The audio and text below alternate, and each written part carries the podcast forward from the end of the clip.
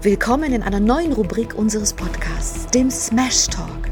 Hier findet ihr kurze Antworten rund um den Beruf des Models.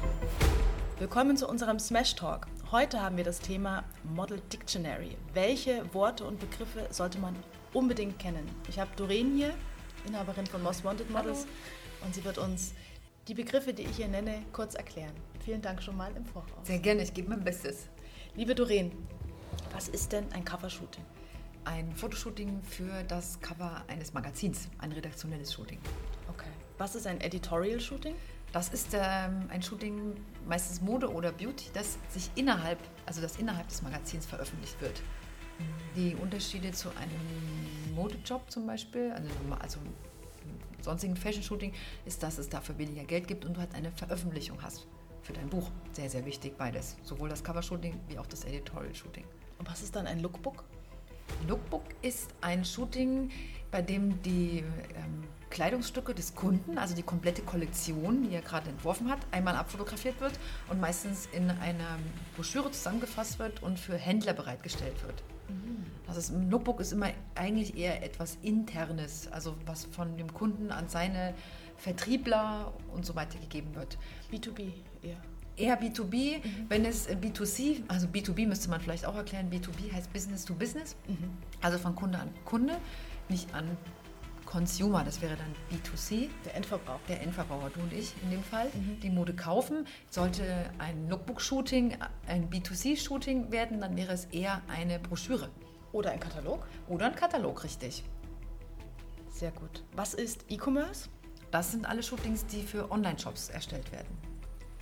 Und Online-Shops mhm. zum Einkaufen. Ne? Das heißt, E-Casting ist dann das Casting ist für den Online-Shop? Nein, so Nein. nicht. Ein E-Casting ist ein Casting, das das Model selbst zu Hause durchführt. Oder wenn es gar nicht anders geht, auch mal in der Agentur, aber selbst aufnimmt mit dem Handy und dabei bestimmte Vorgaben des Kunden umsetzt, schauspielerischer Art meistens oder irgendetwas anderes machen.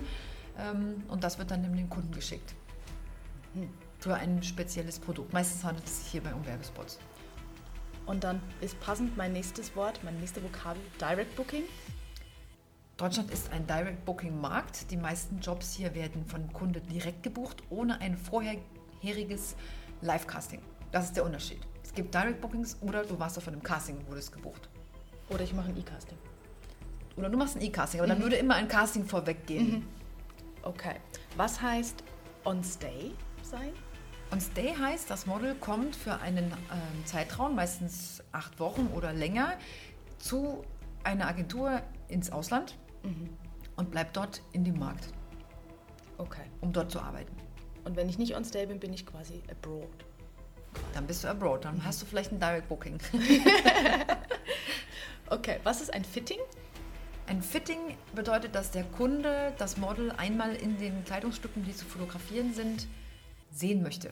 Also die einmal anprobieren mhm. und ähm, dann eben schaut, ob es gut passt. Es kann auch manchmal vor Shootings Fittings geben oder mhm. vor Drehs. Ach, wenn man schon gebucht ist? Wenn man schon gebucht ist. Also es gibt zwei Varianten. Entweder ich mache ein Fitting, um gebucht zu werden mhm. oder ich bin gebucht und der Styling macht dann ein Fitting, um zu besprechen, ähm, welche Teile nun verwendet werden. Bei Werbespots geht es ja meistens nicht um die Klamotte, sondern um ein anderes Produkt. Mhm. Ähm, und dafür braucht der, der Styling oder die wie heißt das beim Film, heißen sie anders, äh, nicht Styling, sondern Kostüm. Mhm. Kostüm möchte dann eben ein sogenanntes Fitting, um abzusprechen, was passt der Person gut, was sieht gut aus, was ist ein Outfit. Und äh, bei unseren Kunden geht es darum, dass sie halt vielleicht ein Showroom haben oder ein Shooting und sicher gehen wollen, dass die Klamotten bestmöglich sitzen. Okay, zwei Punkte. Wenn ich, weil du gerade das Thema Film angesprochen hast, als Komparse gebucht bin, was ist dann ein Komparse? Bin ich dann Schauspieler? Ja, ein Komparse ist kein Schauspieler. Ein Komparse hat normalerweise keinen Text. Ein Komparse befindet sich auch im Bild. Mhm. Braucht man auch, sonst wären immer nur drei Schauspieler im Bild und wir hätten keine Szenen, wo mal irgendwie eine Gruppe Menschen ist. Deswegen braucht man oft auch Komparsen, mhm. um das Ganze irgendwie realistisch aussehen zu lassen. Sonst ist es mehr wie so ein Bühnenspiel. ähm, genau, und hat aber keinen Text. Okay, und vorher hast du noch den Begriff Showroom genannt. Was ist ein Showroom? Ein Showroom ist ein ähm, wie sagt man dazu, eine Plattform oder es ist tatsächlich auch ein Raum oder ein Ort, in dem der Kunde wiederum seine Kunden einlädt. Also der Kunde ist in dem Fall eine Modefirma. Und die haben ja wiederum Boutiquebesitzer oder auch Kataloge, die bei ihnen die Ware bestellen. Und diese Einkäufer oder Boutiquebesitzer, wenn sie jetzt nicht Einkäufer haben, kommen dann an, in diesen Ort und bekommen dort von dem Model die aktuelle Kollektion vorgeführt. Das Model zieht die an. Das Model zieht die an, läuft einmal durch den Raum und wieder zurück und ähm, ist vielleicht auch noch, ähm, steht auch kurz da, dann kann der Kunde vielleicht auch noch mal ein Detail anschauen oder so, an der Jacke oder Hose und dann geht sie raus und zieht sich wieder um. Also ein Showroom ist den ganzen Tag sich umziehen und hin und her laufen.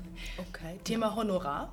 Was Honorar. ist dann ein Honorar und ist das wie verschieden, welche Höhen? Ganz unterschiedlich. Honorare sind, ist die Tagesgage des Models. Diese beinhaltet immer auch ein Buyout.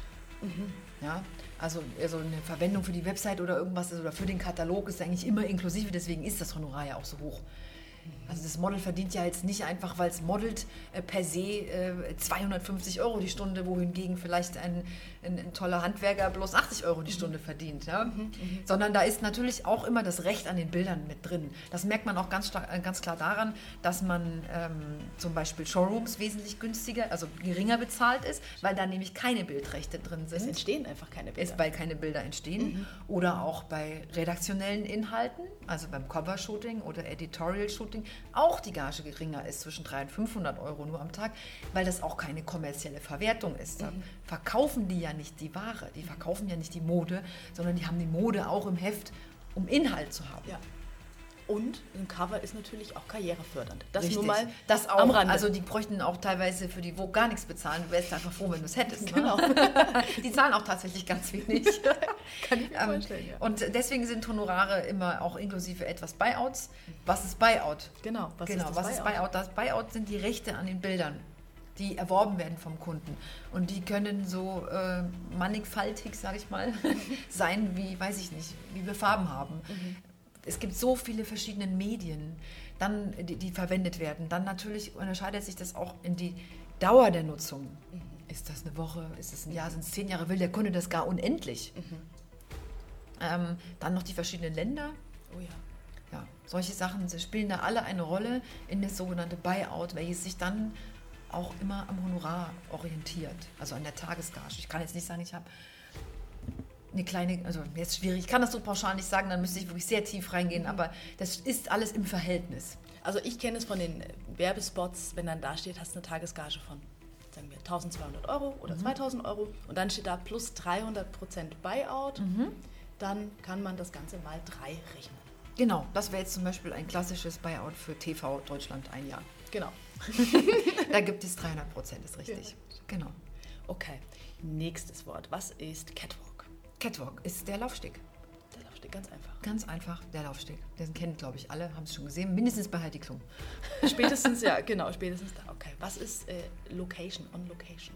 Shootings on Location sind eben nicht im Studio, sondern draußen. Oder muss nicht mal draußen sein, kann auch eine Wohnung sein oder jeder andere Ort.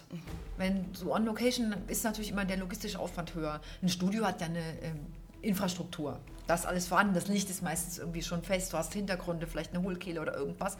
On Location will der Kunde ja die Location auch mit im Bild haben, deswegen geht er ja dorthin. Meistens ist die Anfahrt länger. Und es- man muss aufbauen und so weiter. Das heißt du gerade Hohlkehle. Jetzt habe Was ist jetzt eine Hohlkehle. Hohlkehle? Was ist eine Hohlkehle?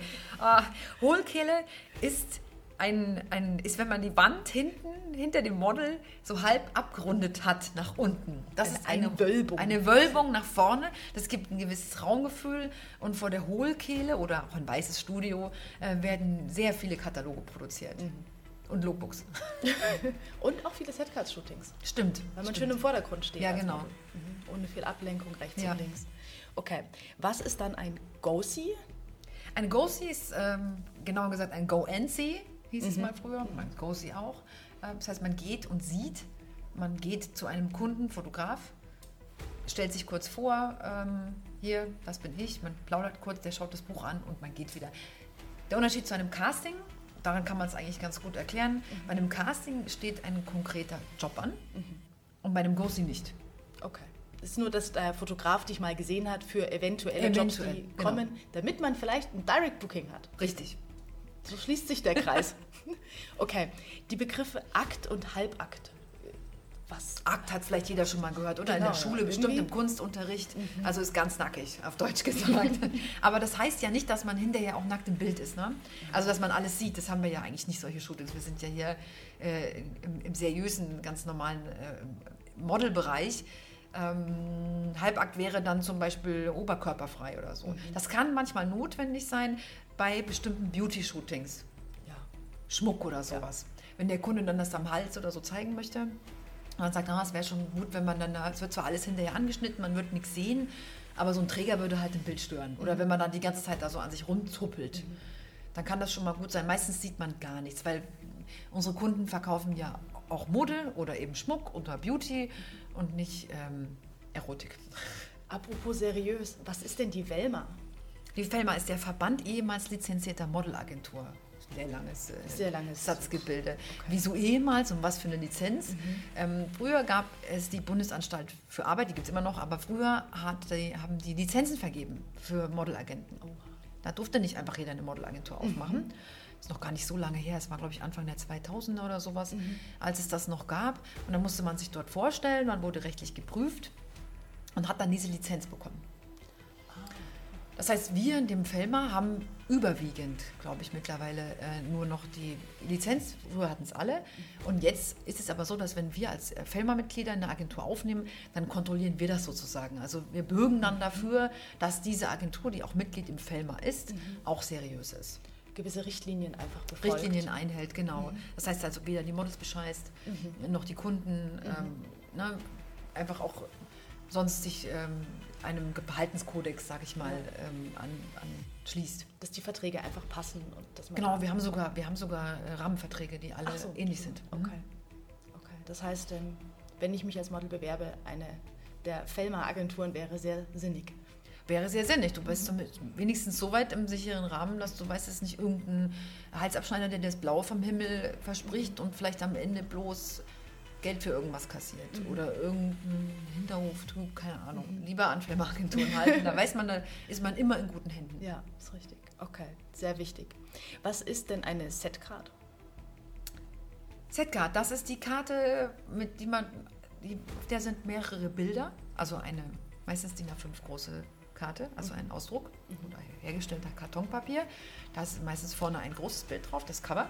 Und hinten zwischen ein Bild, zum Beispiel in Märkten wie Italien, wo viel Castings sind, oder hier in Deutschland eher vier Bilder, weil wir eben viel Direct haben. Ähm, die sind dort drauf und das bleibt beim Kunden. Die wurden zum Kunden geschickt. Ist heutzutage nicht mehr ganz so viel, weil viel digital ist.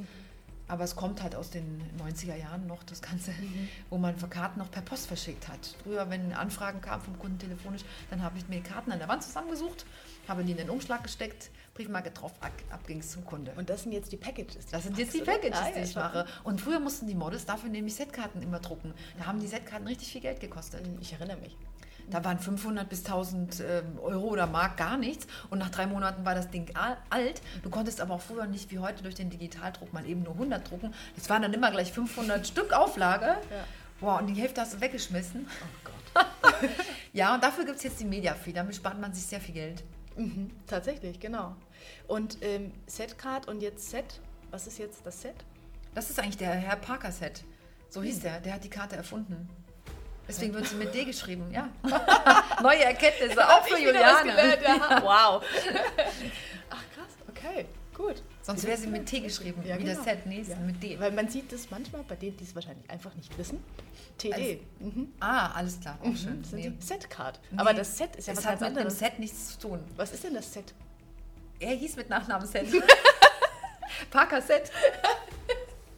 Oh, Gott.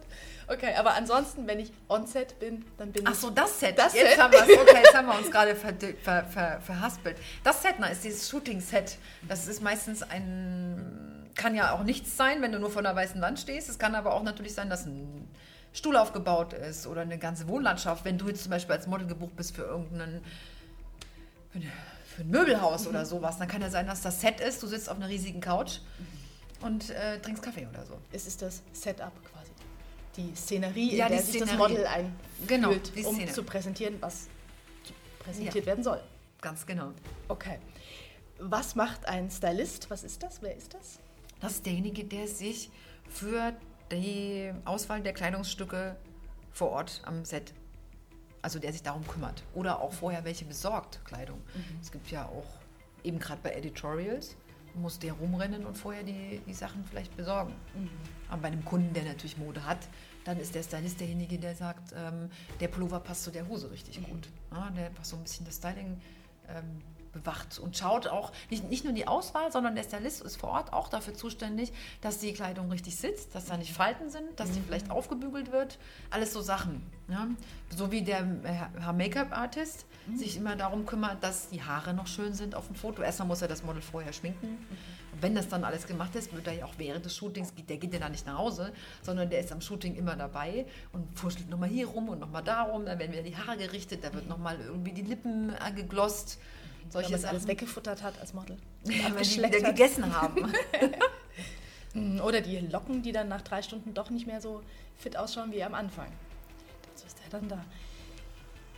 Das ist auch der Visagist, ne? Also Herr Make-up-Artist ist ein anderes Wort für Visagist. Richtig, genau. Okay. Was haben wir noch? Wir haben das Wort noch. Ich habe noch hier den Freetest.